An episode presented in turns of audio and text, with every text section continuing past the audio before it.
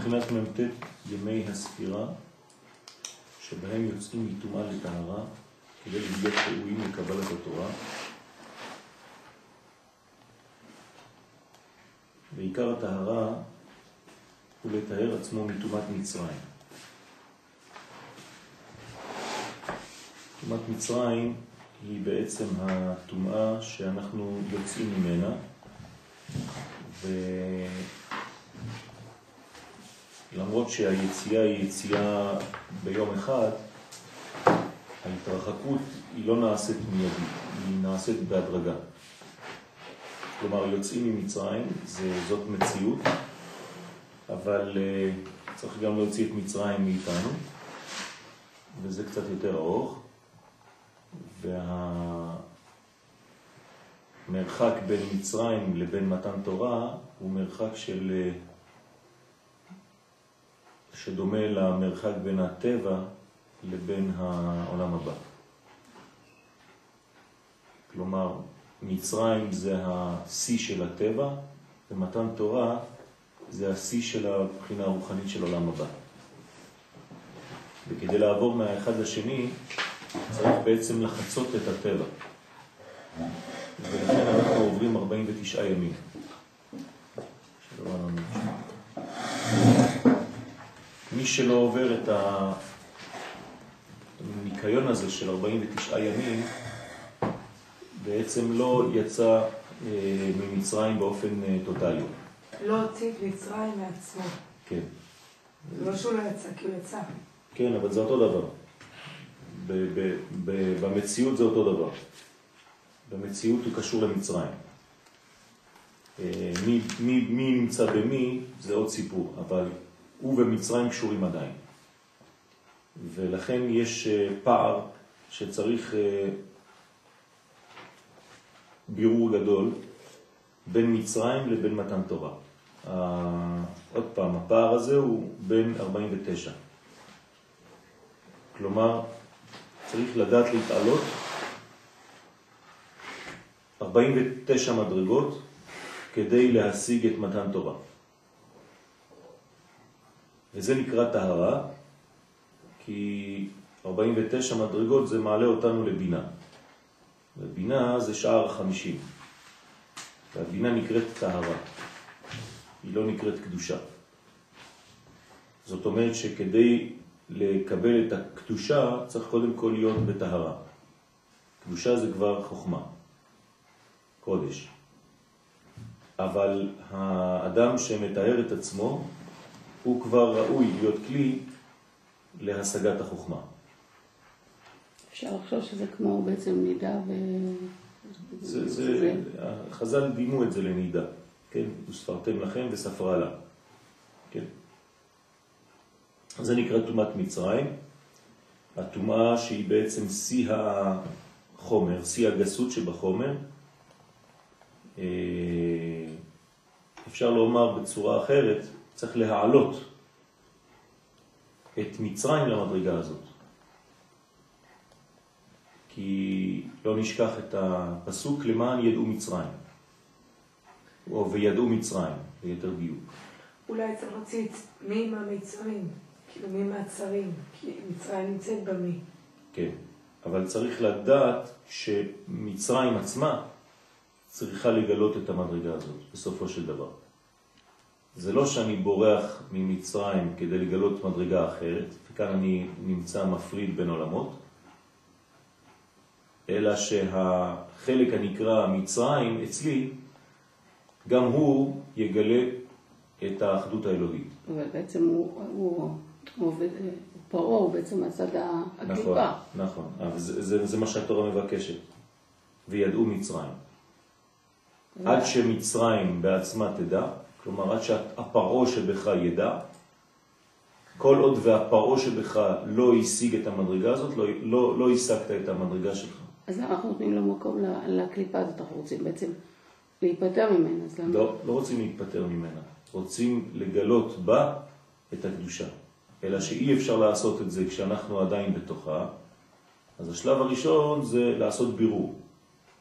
לדעת איפה הטוב ואיפה הרע, אבל ברגע שיצאת, אתה בעצם צריך לשדר את השידור האלוהי הזה גם למדרגה שנקראת מצרים. בסוף התהליך, בוא נגיד, מצרים תדע.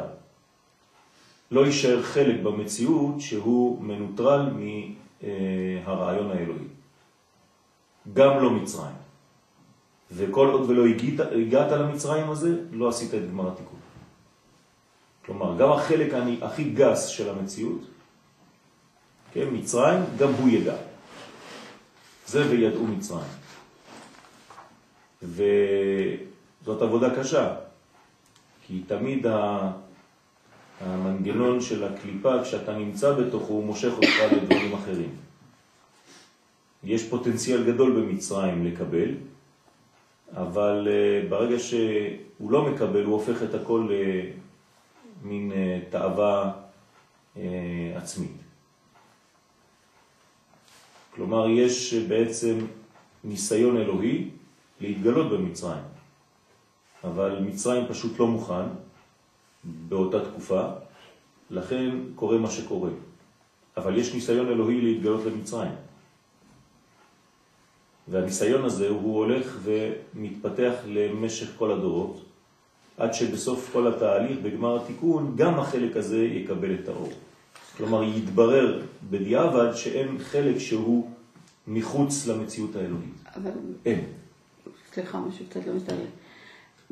במצרים יש את הניצוד של הקדושה שבעצם אנחנו צריכים להוציא אותו. נכון. אז, אז איזה ניסיון צריך להיות? הוא כבר קיים.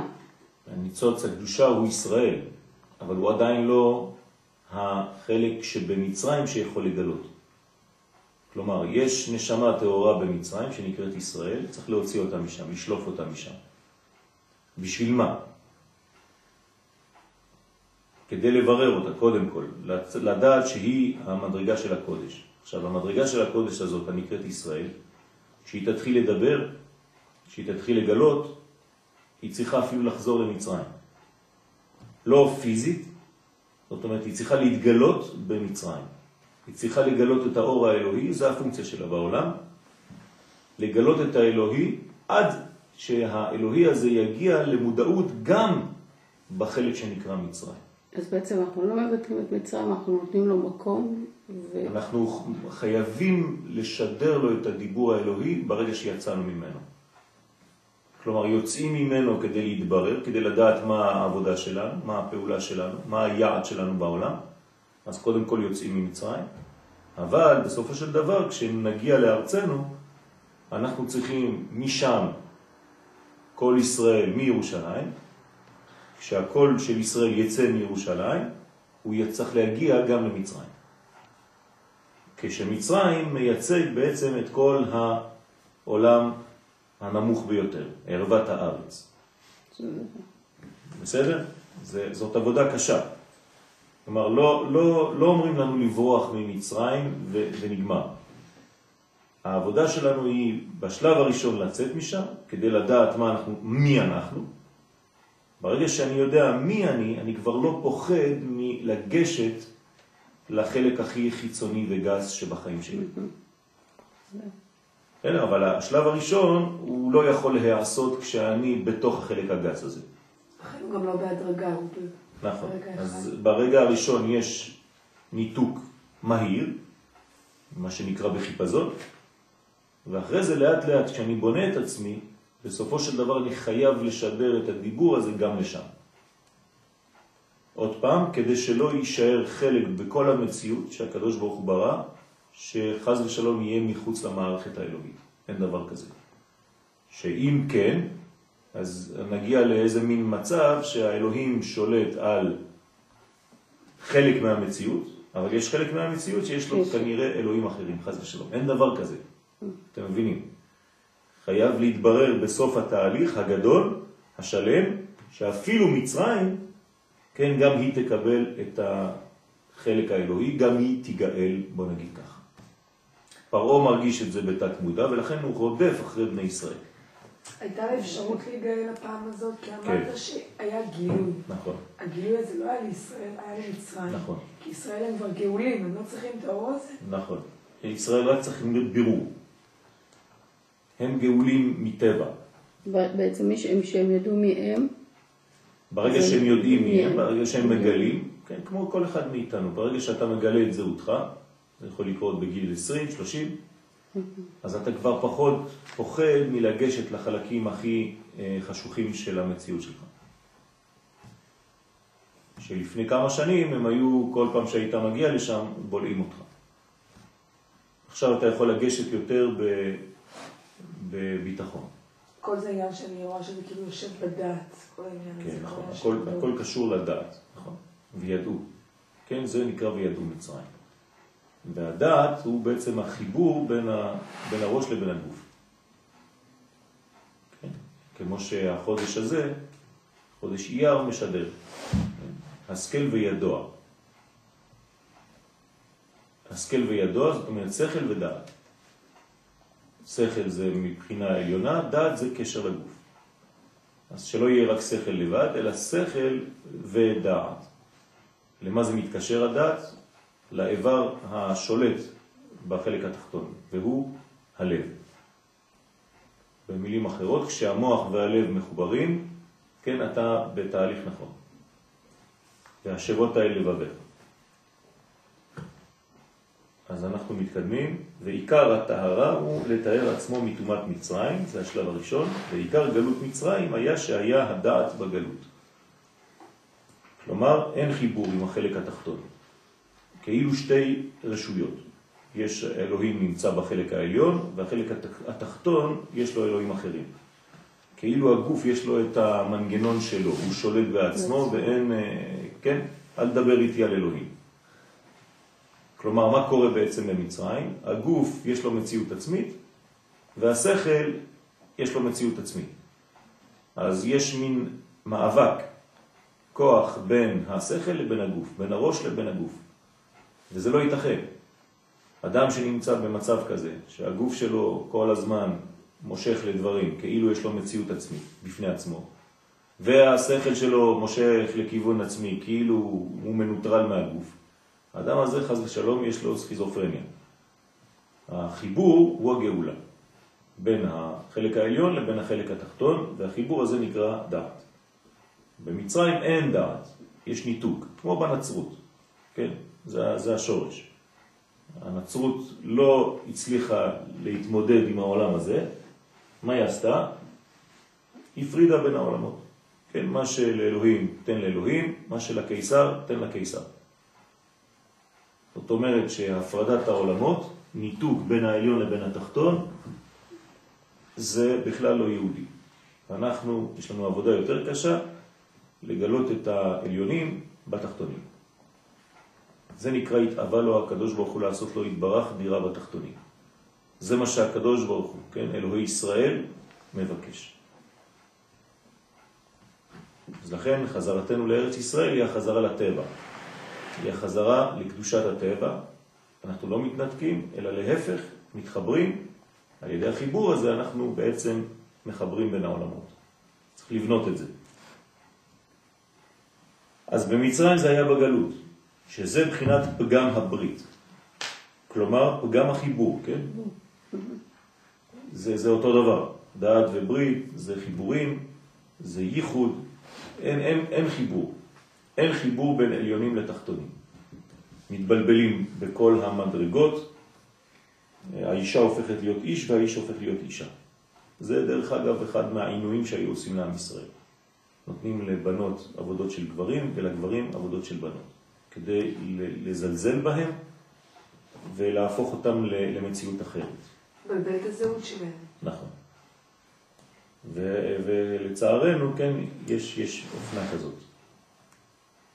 לחזור לשם, למצריות הזאת, חס ושלום, שמשמרנו. במ"ט ימי הספירה, עיקר כוונת הטהרה הוא לתאר עצמו מפגם הדעת. במילים אחרות, כל הזמן הזה שאני סופר ספירת העומר, אני צריך לדעת רק דבר אחד, לחבר, לדעת. כלומר, איך אתם רואים את ההפרש בין פסח לשבועות? אז תלוי, תשמעו את הדיבור. אם תהיו אצל בן אדם שיגיד לכם שבין פסח לשבועות, כן, הזמן המפריד ביניהם, כן, תבינו שהוא לא עדיין תפס את המנגנון. אין, לא אומרים הזמן המפריד בין פסח לשבועות, אלא הזמן המחבר. זה, זה, זה, זה אותו דבר לכאורה, אבל זה לא נכון. צריך לחבר בין פסח לשבועות. והחיבור הזה נעשה כל יום, בהדרגה. כל יום אני צריך עוד מדרגה של דבק. 49 מדרגות של דבק. כל מדרגה מחברת אותי יותר בין הראש לבין הגוף. אתה יודע מה שמתי לב? כשלא עושים את העבודה היומית, בא ניסיון על אותו מקום. כן, נכון, נכון. אצל, אה, אצל הגברים זה אפילו מתבטא בזה שהם שוכחים את היום של הספירה. כי הם סופרים, אז הם כבר לא יודעים איפה הם ספרו, כלומר יש איזה מין אה, מקום חשוך, חדר חשוך שעוד לא הואר. אז זה מתבטא בשכחה של אותו יום. כן, אז הוא כבר לא יודע מה הוא ספר, ושם בעצם יש את המדרגה שבאה ומנסה לומר לך, תשמע פה, אה, אה, לא עשית את העבודה, אז היום הזה עוד לא הואר. עכשיו, מה, מה צריך לעשות באותו יום? שוב פעם, להאיר את עצמו, לטהר ולחבר. זה כמו שבע ברכות, כן? אצל החתן והכלה. שבע ברכות זה נקודות של דבק. כל, כל ברכה כזאת, משבע ברכות, זה נקודת דבק חדשה, שמאחדת בין המדרגות. צריך שבעה חיבורים. בעצם כי זה לא ספירות. זה, זה, זה מקביל לספירות, אבל זה, זה לא, השורש הוא בגלל, ש, בגלל שהחיבור חיבור אמיתי, והוא הוא, הוא נפרד. העולם הזה גרם לו להיפרד, אנחנו פשוט משחזרים את, את הדבק. כלומר, היה אחדות, ירדה והתפזרה לשבע, או לשבע כפול שבע. ואנחנו צריכים להדביק את הכל כדי לחזור לאחדות. אז זה נקרא לטהר עצמו מפגם הדעת. אה, לא יודע, בא לי רעיון עכשיו, חידוש אולי, לא יודע. דעת זה דע עת. לדעת בכל עת את החיבור הזה. מה, מה, מה צריך לעשות באותה עת? כן? שיהיה חיבור עם הזמן, ובתוך הזמן לדעת איז, איזו עבודה אני צריך לפתח היום דווקא. כן? אז לדעת את העיתים, זה, זה נקרא דעת. מעניין שבני שכר היו יודעי בינה לעיתים, וזה מקביל לחודש אייר. אז דעת, כן, אולי זה חידוש, לא יודע, דעת. בינה לעיקר. כן, נכון. יודעי בינה. כלומר, מחברים את הבינה עם הדעת, למטה. לעיתים. כלומר לעץ. שהוא פגם הברית, אז כמובן שזה פגם הברית, כי פגם הברית זה לא לדעת לעשות חיבורים בזמן הנכון. אה, מתבטא בפסוק של יעקב, האחר עד עתה, כשיעקב פוחד להיהרג, כן, אז, אז, אז שואלים חז"ל למה הוא פוחד, הרי יש לו הבטחה, כן? אז כתוב וירא יעקב ויצר לו מאוד. אז למה וירא יעקב? למה ויצר לו? אומר שמא יגרום החטא. איזה חטא? ויחר עד עתה. כלומר, אולי פספסתי משהו בזמן הנכון שהיה אמור להיעשות ופספסתי את זה. מה קרה בעצם בהיסטוריה הזאת? יוסף נולד, ויעקב היה צריך לחזור לארץ ישראל. יוסף זה בגימטריה ציון. כלומר, תהליך הציונות התחיל אצל יעקב, ויעקב לא עלה לארץ ישראל באותו זמן. כמה שנים הוא נשאר עוד שם? לא. שש. וזה בדיוק העניין של החיבור.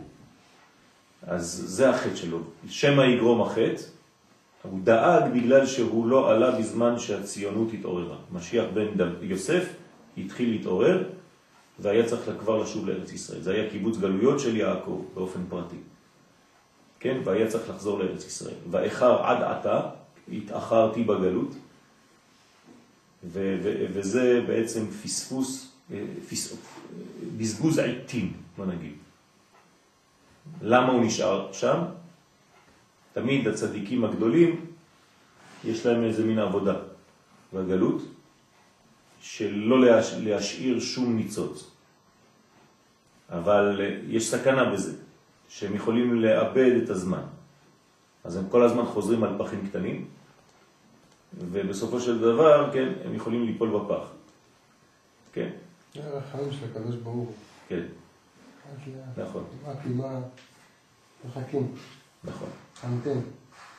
אז, אז צריך מאוד מאוד מאוד לדעת מתי נגמר הזמן. לא לאבד את הזמן, לא, לא לבזבז את הזמן. כי פספוס בזמן, האיחור יותר חמור מה, מההקדמה. כן, להקדים זה פחות, זה פחות חמור מאשר לאחר. להקדים יותר אחר. מה? להקדים יותר חשוב. להקדים אה, זה פחות חמור, בוא נגיד. אם עשית דבר לפני הזמן, זה פחות חמור מאשר אם עשית דבר אחרי שהזמן עבר. עבר זמנו בטל קורבן. אתה לא מפספס, לא לקבל את השבת. כן, כן, או כן. יש גם סכנה, כן, לעשות את הדברים לפני, אבל זה פחות, כן, מאשר אחרי. מה הסכנה? אה, לעשות דברים שלא בעיתם, למשל אה, זיווגו של אדם הראשון לפני הזמן. נכון? גם זה היה חטא.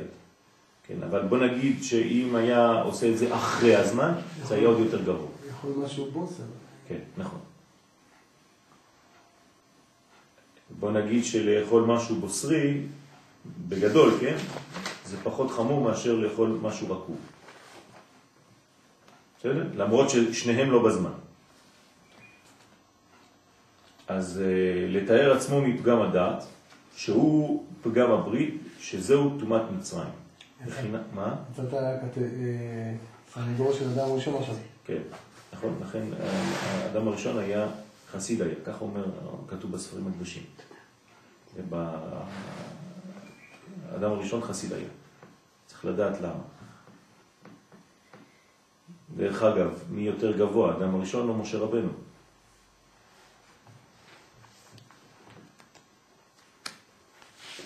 פעם שאלתי את הרב שלי, כבוד הרב, אני לא מבין למה לא אומרים אדם הראשון עליו השלום. משה רבנו, תמיד אומרים עליו השלום, זכותו תגן עלינו, וזה, אדם הראשון, אף אחד לא מדבר עליו, אומרים אדם הראשון, אדם הראשון, אה, כאילו חבר שלי. אין לו שם. אה? אין לו שם. בסדר, אבל הוא כללי כל כך. הוא הכלל. אז תדעו לכם שהאדם הראשון היה הגבוה ביותר. ולכן צריך לדעת מי זה האדם הראשון, מי זאת הזהות הזאת. זה דבר מאוד מאוד חשוב. כן?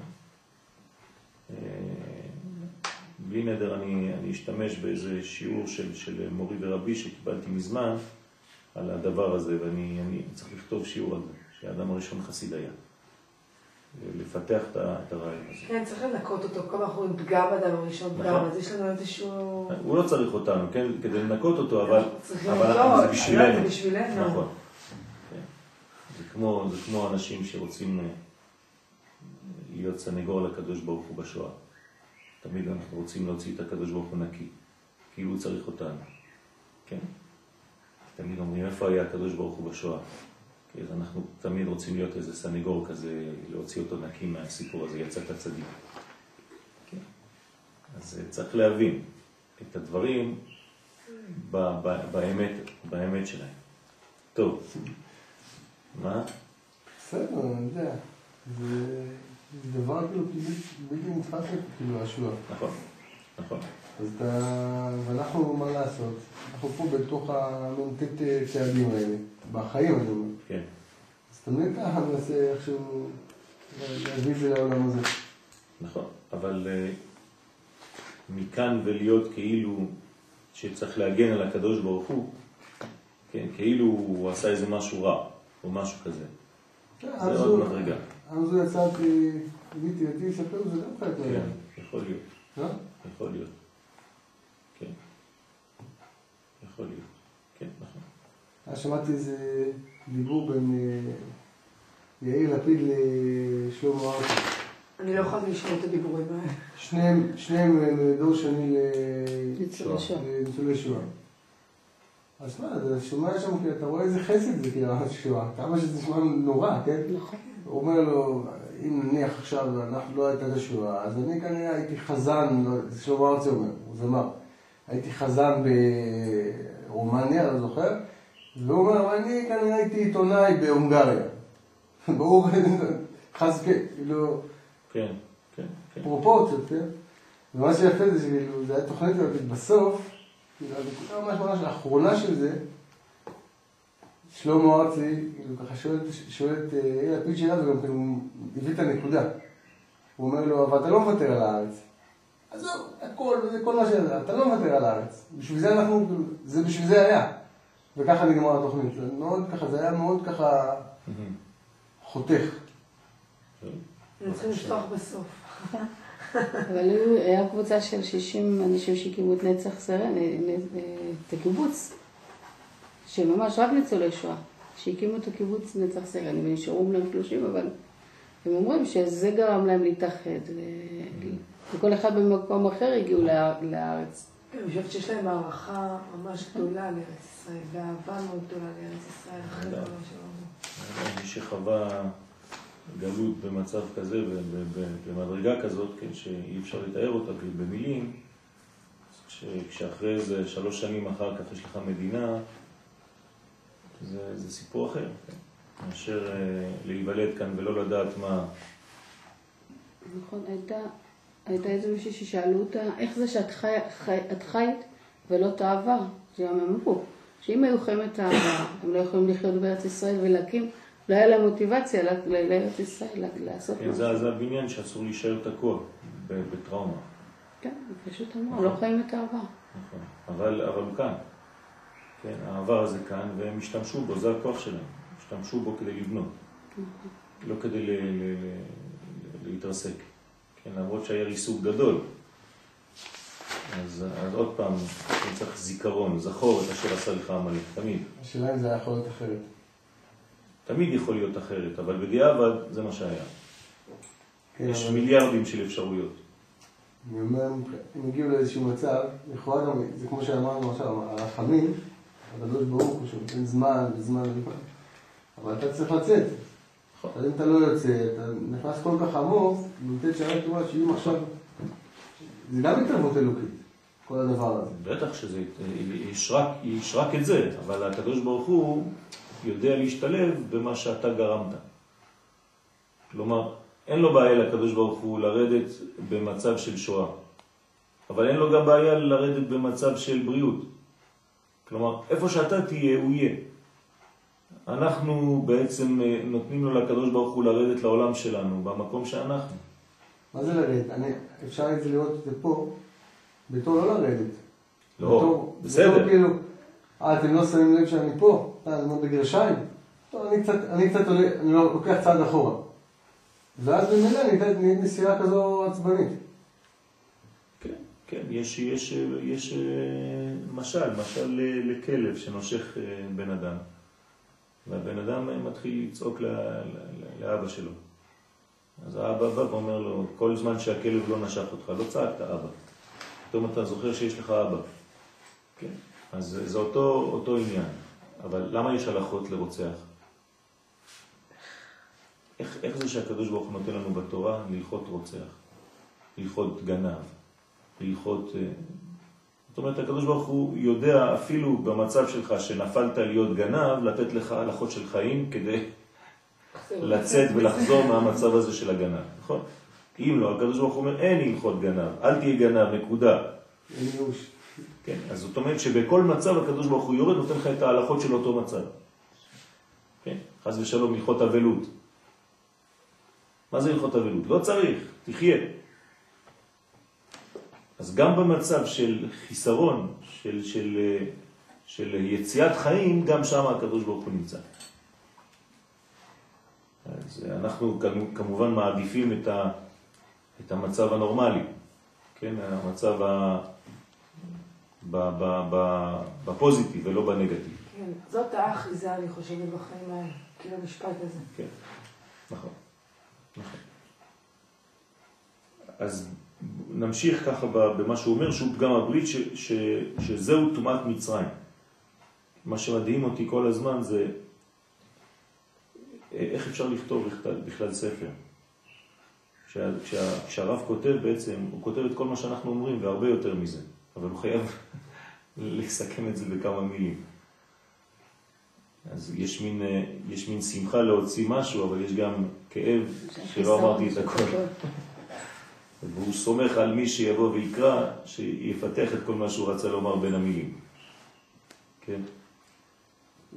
אז אנחנו מקווים שאנחנו קצת אה, מנסים להיכנס לדעתו. בחינת חמץ, זה צריך לצאת. תומת מצרים, זה בחינת חמץ. כן, כלומר, החמצה של דברים. ועל ידי זה שמתארים הדעת בימי הספירה מתומת מצרים, שהוא בחינת פגם הדעת, אזי נעשה המוח, כן, נקי.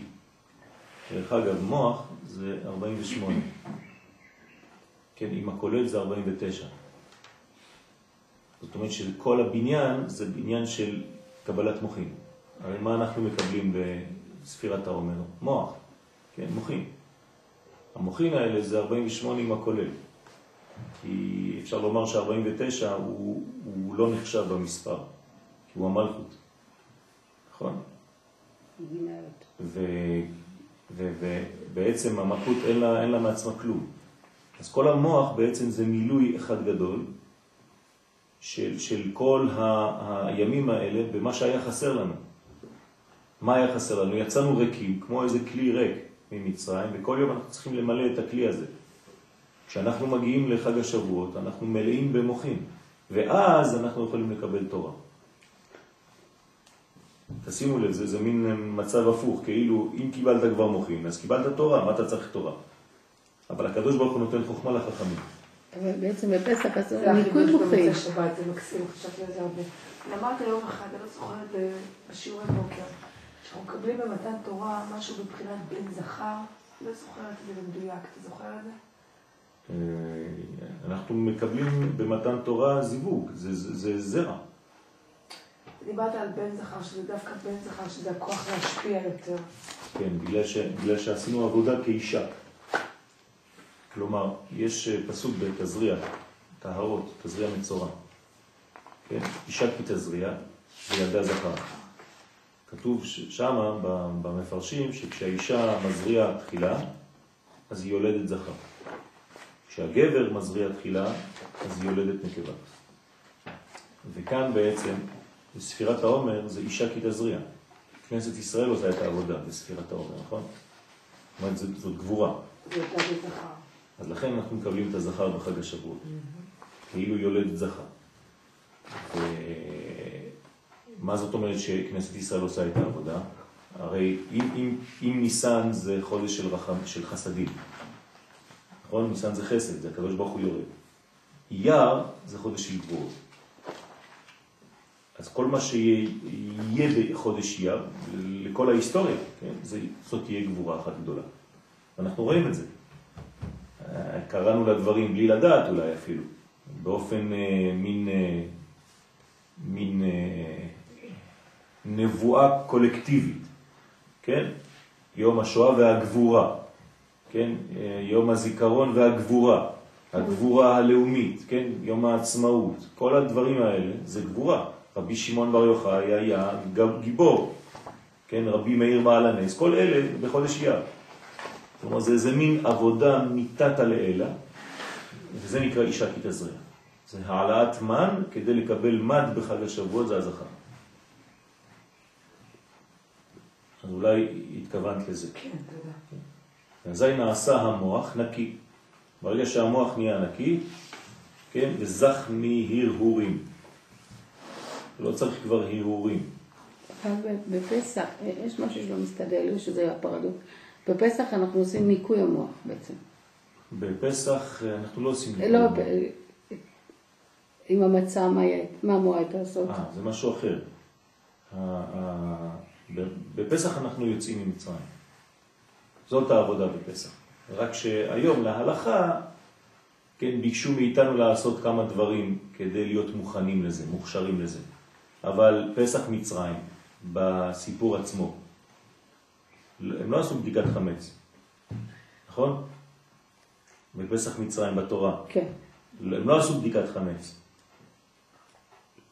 כן או לא? לא? לא עשו בדיקת חמץ. גם לא חגגו את אה, סדר פסח עם זרוע וכל זה, כמו שאנחנו עושים היום. אבל הם אכלו את הקורבן, קורבן חגיגה, קורבן פסח. כלומר, מה שהיה בפסח הראשון הוא היה כל כך חינם, כלומר הכל מלמעלה כמעט, מלמעלה. שהיום אנחנו מנ- מנסים קצת לתקן את זה. אז לעשות כמה פעולות אנושיות, בוא נגיד, כדי שתחול עלינו היציאה הזאת באמת. אבל זה, זה, זו עוד לא עבודה ממש מאיתנו. בחודש אייר, בחודש הבא, כלומר היום, אנחנו כבר נכנסים יותר לפעולה, ליוזמה האנושית בגאולתנו אנו. השותפות שלנו בגאולה הזאת. וזה זה, זה, זה חשוב מאוד, כי זה, התבגרנו, בוא נגיד. הקדוש ברוך הוא לא עושה את כל העבודה במקומנו. הוא אומר לנו, טוב, עשיתי לכם מספיק, עכשיו, עכשיו אתם תראו לי מה אתם מסוגלים לעשות, ת, תתגברו, כן, וזה חודש הגבורה. כן, כלומר, אם ניסן זה חודש חסד, אייר זה גבורה. ואחרי זה מה בא? סיוון, שזה תפארת, שזה מתן תורה. בסדר? אז חסד, גבורה ותפארת זה ניסן, אייר, סיוון. לכן אמרת שהגאולה השנייה תהיה באייר. נכון. חוזרים בעצם המידה חייב שיהיה בגבורה. נכון. חייב שיהיה בגבורה, כי גבורה זה לשון התבגרות, כן? כשאני בוגר אני גיבור, זה אותן אותיות.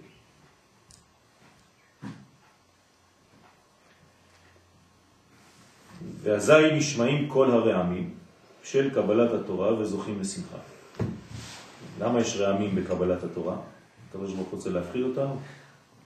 שנצא משם ונגיד, וואי, זה מפחיד.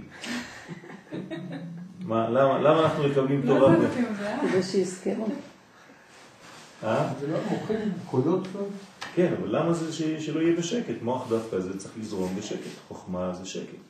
סייג לחוכמה שתיקה. אז זה, זה מה שאמרנו עכשיו. אם זה לא היה עם התערבות, עם עבודה שלנו באמצע, אז לא היו גבורות. אבל הרעמים של מתן תורה זה בגלל שאנחנו היינו שותפים. אז למה... בגלל שרעם זה גבורות, וזה מראה לנו שהייתה התעוררות מלמטה גם כן בתהליך הזה. וזה, הרעמים הם בעצם תוצאה של, זה ביטוי למה שאנחנו עשינו בגבורה. אז לכן הקדוש ברוך הוא מופיע במתן תורה גם מצד אחד בחסד, שזה הפן שלו של ניסן, גם מצד הגבורה, שזה העבודה שלנו באייר, ואז יש לנו בעצם מתן תורה בחסדים, ביחד עם רעמים וגבורות. זאת אומרת, רעיון זה גבורות? בטח. למה? רעם זה גבורה. מה אתה מברך על רעם? שכוחו הוא גבורתו מלא עולם. זה, זה מפחיד. אנשים רועדים. זה מראה על גבורה, זה מראה על דינים, זה מראה על עוצמה. כן? זה מראה גם על צמצום. אז אנחנו בעצם משלבים את מתן תורה, שזה מין חסד כזה שנוזל מלמעלה, יחד עם רעמים וכל השופר ודברים חזקים. למה כאילו. צמצום אבל? צמצום כדי ל- ל- להכ- להכשיר כלי. בלי צמצום אין כלים. אז איפה, איפה תקבלי? צמצום זה כלי. גבורה, גיבור, הכובש. לכבוש זה לתחם. אני תמיד לוקח את זה למקומות הפיזיקליים, אבל אפשר גם כן שם להסביר את זה. כן, תביא לנו. לא, אני אומר, אפילו בפשט הכי פשט. כן. הרי מה זה רעם? יש כאילו ברק ורעם. עכשיו ברק הוא הרבה יותר גבוה, הרבה יותר לא שומעים אותו, נניח מבחינת המוח. אוקיי. והרעם הוא... רואים אותו. רואים אותו, כן. כן, את הברק ברק, רואים, אבל כן. הוא מהיר כזה. כן. והרעם הוא כבר יותר קשור, כאילו יותר קשור אל- אלינו. לעולם שלנו. העולם שלנו זה כבר קול. נכון. למרות שקול זה גם כן דבר פנימי, אבל... כן. אבל זה הוא נכון, דבר. שהוא גם מגיע הרבה הרבה יותר, הרבה אחרי. אחרי, כן. כי הוא כבר מתלבש כן, בזמן. הוא מצומצם מאוד. נכון. אני לקחתי דווקא לארץ ישראל, שפה יש הכי הרבה רעמים, בגלל כל העניין הזה שפה בעצם זה הרבה גבורות. ב... אז הרעמים, הרעש שאנחנו שומעים, זה בעצם רעש שקיים פה כל הזמן. הרעשים האלה שיש פה. כן. כן, אבל זה עובד על החושים בעצמו, זה כך שזה... נכון. מכיוון שזה... הכל נכון, מה שאתם אומרים זה נכון. יש, יש אה, חוש עליון שהוא ראייה, ויש חוש יותר קרוב שהוא שמיעה. והוא מגיע, מגיע אחרי, כן, כל, כל ה, ה, ה, הקול יותר איטי מהראייה, נכון? כן. מהירות האור יותר מהירה ממהירות הקול. אז, אז אנחנו רואים בעצם אין סוף וסוף. כן? זה נקרא מופע אור קולי. זה מה שהיה לנו בסיני. מופע אור קולי. כלומר, עין ואוזן.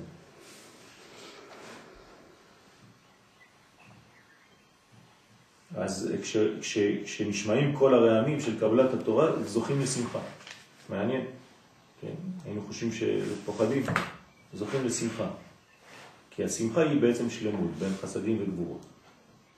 גם צריך לשמור היראה, זה בחינת עומר שעורים שמניפים ממחורת הפסח. כי היית בכתבים ששעורה בגמטריה תקעה. כן, מה זה תקעה? הם בית בעמים מנצפח, מנצפח הם גבורות בחינת יראה. כלומר, אם תיקח את הגימטריה של מנצפח, זה 280 כפול 2, זה יוצא לך את התקעה הזה. זאת אומרת שהגבורות הם דברים שנותנים תחום. לא, לי לא יצא. למה? עשיתי חשבון ולא יצא.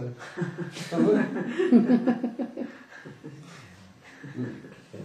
בית פעמים מנצפח. עכשיו, נכנס לך את תקעה. הכולל. 575? 575, יש 280 כפול 2. 280 ועוד 280, כמה יוצא? 560. 60. אז כנראה שיש... 15. אה? חסר 15. יודקי, סמוך. לא, צריך לבדוק. כן. אוקיי. נכון, נכון. צריך לה- להבין, אולי הוא לקח איזה משהו עם כולל, עם אותיות. כן. עם מפה אני... בסדר. כן, כן, לא, אבל זה חשוב, חשוב לדעת, נכון. נכון. אוקיי, אז חסר לנו 15 במספר הזה, צריך לבדוק איך אה, להשלים אותם. כלומר, מה שהוא אומר זה אמת, אנחנו, החיסרון הוא אצלנו. לא, ברור. צריך לדעת איפה זה, איפה זה... מה. בדקת? את המנצפח או את השעורה? לא, צפה? לא. טוב, אני צריך לבדוק את זה. זה בחינת גבורות ובחינת יראה. כן, הוא מביא את זה מהאריזה, אז צריך לראות את ה... זה. אתה רואה איתה- איתה בכ- בכתבים. כן. אז כנראה שהוא לוקח את זה מהאריזה. אני צריך לבדוק שם בארי. שעורה גם כן 275. לא, 300. 300, 575. אותו דבר. שיעורה זה בסדר. כן. יחס לתקע. בסדר, נבדוק. צריך לבדוק את זה. אז זה מבחינת גבורות, מבחינת יראה. ועל ידי הנפת עומר השעורים, בין מה עושים בעצם? מרימים את הגבורה, על ידי זה מניפים כל היראות. הנפולות לשורשם. מה זה אומר? זה, לדעתי, פה יש סוד מאוד מאוד פסיכולוגי גדול מאוד. אם נדע להשתמש במשפט הזה, נדע להסיר מאיתנו את כל הפחדים. אה, כל אחד מאיתנו יש לו פחדים. הפחדים שלנו הם חיסרון ביראת השם. כלומר, או שיש לך פחד, או שיש לך יראת השם. לא יכול להיות שניהם ביחד. מי שמלא ביראת השם לא פוחד מכלום. מי שחסר ביראת השם, איפה שיש חיסרון, נכנסת היראה החיצונית. זה נקרא יראה נפולה, שאין לה שום בסיס בעצם. אז הוא קורא לזה יראות נפולות. אז כן. מה שצריך לעשות בעצם זה להפוך את כל האישיות שלנו ליראת השם אחת גדולה, ואז ממילא לא יישאר מקום לשום פחד חיצוני אחר. איך עושים את זה? צריך לפתח איזה... היום כל אחד מפתח משהו, כן? ואז הם מרוויחים מיליונים עם זה.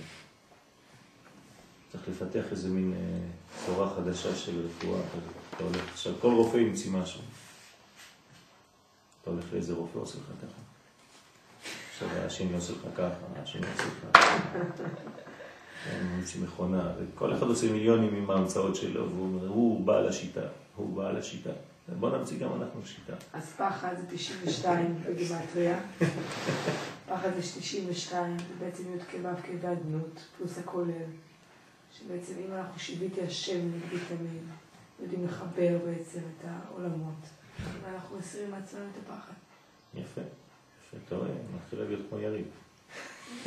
לא, האמת שאני כבר כמה ימים עם הפחד. אה, יפה. אתה כותב פה בהמשך, הכל זה או תשע או חיבור של שם השם. כאילו כל מיני מילים, דיכאון ופחד בעצם. אני שמה לב שיש פה איזה משהו בשורש, העניין של האמת, האמת, או י' כו' כ' והיענות. נכון, נכון. לא, זה או זה או זה, אי אפשר. זה לעומת אה, זה. זה לעומת זה, כן. מה אתה אומר? פה בהמשך. הוא ממש מסביר את זה בדיוק מילים שאמרת. אה, באמת? לא. ומי שזוכה לתקן היראה- היראה העליונה, אוקיי, בשלמות, הוא מעלה כל היראות הנפלאות לשורשן, אוקיי. אזי אינו מתיירא משום דבר. ברור. הן מגזלן ומחיירה וכיוצא, אה, אתה מאחר רואה? שמעלה היראה לשורשה, ואזי מתעלה היראה שקיבלתי. לשורשה, אין להם שום כוח להתגבר עליו, ועיקר מה שמתיירא מהם, מה שיכולים להתגבר עליו, הוא רק מחמת שאין מעלה היראה לשורשה. ומחמת זה מתיירא מהם, ויכולים להתגבר עליו. ברוך שכיוונתי, אשריך. כוח האמונה בעצם, זה מה שהוא אומר. זה בדיוק זה. בדיוק זה. אז או זה או זה. צריך לפתח שיטה. צריך לפתח שיטה להעלות את הלראות הנפולות אל שורשם, ממילא ייעלמו כל הפחדים.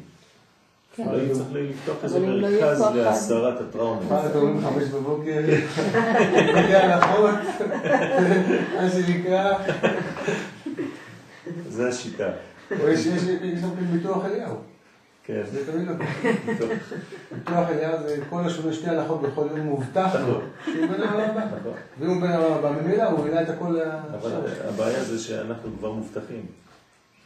הבעיה שלנו זה לא העולם הבא, זה העולם הזה. כל ישראל יש להם חלק לעולם הבא. אבל חלק לעולם הזה צריך לקנות. לא, אבל עכשיו מה אנחנו עובדים? אנחנו עובדים בעולם הזה, אה, זהו, זה המנגנון השני. נכון. טוב, בוא נסיים רק את הפסקה הקטנה. יש לנו תפילה יותר מוקדמת, וזהו בחינת תיקון היראה. אז צריך לתקן את היראה הזאת, שהיא בחינת תקיעת שופר. וזהו ששעורה עם הכולל, הנה עוד פעם הוא מתחיל עכשיו, גם הרי הכניס את הכולל, בגמטריה תקעו. בחודש, בחודש שופר. אתה רואה, עכשיו הוא, הוא הכניס את הכ- את והפך להיות תקעו בחודש שופר. מה הקשר לשופר פה? שופר זה כמו התפילה, אבל את אה, לא רציתי לשאול. ממי? זה משהו פנימי והוא שונה ביום, הכיפורים? זאת אומרת, משהו בכיפור שלנו, אנחנו תוקעים- בשופר. לא תוקעים בשופר ביום הכיפורים. בראש השנה, סליחה. יום הכיפורים זה, זה רק בסוף, כדי לשחרר אותנו. אבל זה משהו מעניין שקשה. שבתודעה היהודית, כולם אומרים שתוקעים בשופר ביום הכיפורים. כי הם שומעים את השופט. כי זה מה שמוציא, לא. כולם יכול אחרי השפר. זה מעניין, אבל זה התואר הראשונה, זה, זה מיליונים, ממש, אלפים, מאז שאני קטן, אומרים לי תוקעים בשופר ביום הכיפורים. כן, אבל אנחנו שומעים, אבל- זה, זה השחרור. אבל זה בעצם תפילה שעולה... אני יודע מאיפה זה מגיע. פשוט מאוד, היו תוקעים בשופר כדי לשחרר את העבדים. אז אנחנו זוכרים את זה בזיכרון קולקטיבי, שבשנת היובל שלנו, היו תוקעים בשופר באמת ביום הכיפורים. אז איך את זוכרת את זה? בגלגולים. משהו בגלגולים. מפעם, את. זוכרת את התקיעה. יפה. חנה לא התבלבלה. דרך אגב, אמר לי איזה מישהו, ממש שיכול איכשהו להתקשר פה, הוא אמר לי, אם כבר אנחנו בגימטריות, אנחנו בערב אה, סופרים, כן. ובדרך כלל בבוקר גם מזכירים את העומר. מזכירי. אז הוא אמר לי שעומר בגימטריה פעמיים בלי הוו, זה כתר, עמר. כן, עמו. כן. אז אני אומר, אולי זה ה- נכון. דרך אגב, זה המיתוג של הדינים, של המטפחים האלה. בדיוק. דרך אגב, התרגום של המילה עמר בערבית זה אהוב. עמרי. את העומר. כן? אם אתה עומרי זה אהוב, אהובי. כן? עמרי טוויל, כן? זה אהבה גדולה. אז הבחינה של העומר יש בה גבורות, אבל יש בה אהבה. כן? כי עמר, עמר נקי. הכתר הוא נקרא עמר נקי. אומר, שולם לא הכי קשור, אבל לא משנה. מה? אומר רבי משה דוד ואלי, הוא אומר שבנגעים, הוא מביא שם כאילו ממש, בראשי תיבות, אני לא זוכר בדיוק מה, אבל הוא אומר שהנגעים זה, הוא מביא שם משהו עם הכהן, שזה אהבה. ראשי תיבות אהבה, וסופי תיבות תתעורר. כן. הוא אומר, הכל מאהבה. גם הבומבות זה מאהבה. אז אתה רואה, זה אותו, בניין. ודרך אגב, זה, אותיות אה, רעם, כן? נכון. אה, יפה. אז דהיינו בחינת תיקעו שופר, שהוא בחינת יראה, שמשם עיקר בחינת הרעמים. אז הנה הוא מסיים את זה. שנזכה בעזרת השם לאהבת השם משני הכיוונים. הוא אותנו, זה כבר בטוח, אבל אנחנו אותו. יום טוב. היום 15 יום לעומר, שהם שני שבועות ויום אחד. הרחמן הוא יחזיר עבודת בית המקדש במקומה במהרה בימינו. היום זה ההילולה של רבי חיים ויטל, ו-15 יום לעומר זה מוחין כבר, זה י"ק, המספר שהיה חסר לנו.